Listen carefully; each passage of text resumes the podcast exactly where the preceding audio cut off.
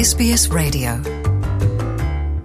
É, Luciana e ouvintes da SBS, só na primeira metade deste ano foram identificados quase tantos casos de mutilação genital feminina quanto em cada um dos anos anteriores. Isto pela equipa de sinalização do Hospital Amadora Sintra, nos arredores de Lisboa.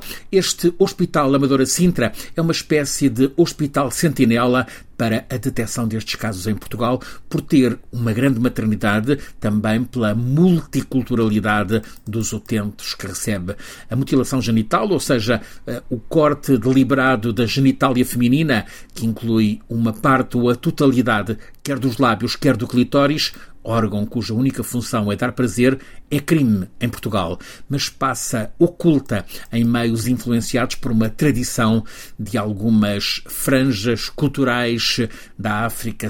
A maioria dos casos detectado pela equipa deste hospital, como já disse, localizado numa zona com forte presença de migrantes, ocorre com pessoas oriundas da Guiné-Bissau, Guiné-Conakry, são a grande maioria uh, dos casos são destas duas Guinés, mas também há mulheres e meninas com origem no Senegal, na Gâmbia, na Nigéria e em Cabo Verde. É assim o verificado por ordem de número de casos diagnosticados no Hospital Amadora Sintra. Mas esta equipa de sinalização da mutilação genital feminina do Hospital Amadora Sintra explica que esse aumento de identificação de casos pode não significar um aumento de casos, apenas uma melhor capacidade para os detectar.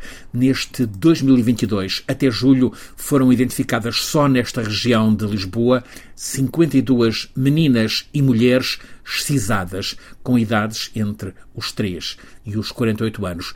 São em apenas seis meses quase tantas quanto as dos anos anteriores 2021, então 59 casos, 2020 57, 2019 55 casos detectados.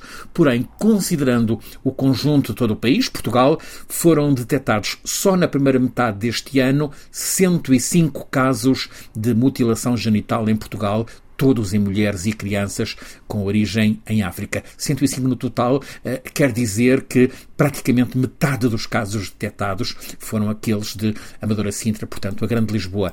Desde 2018, que têm vindo a ser reforçadas em Portugal políticas públicas nesta área, com o combate à mutilação genital feminina estar inscrito na Estratégia Nacional para a Igualdade e Não Discriminação, também no âmbito do Plano de Ação para a Prevenção e Combate à violência contra as mulheres e contra a violência doméstica.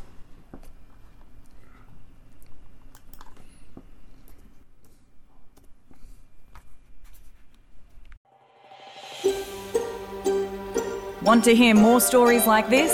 Listen on Apple Podcasts, Google Podcasts, Spotify, or wherever you get your podcasts from.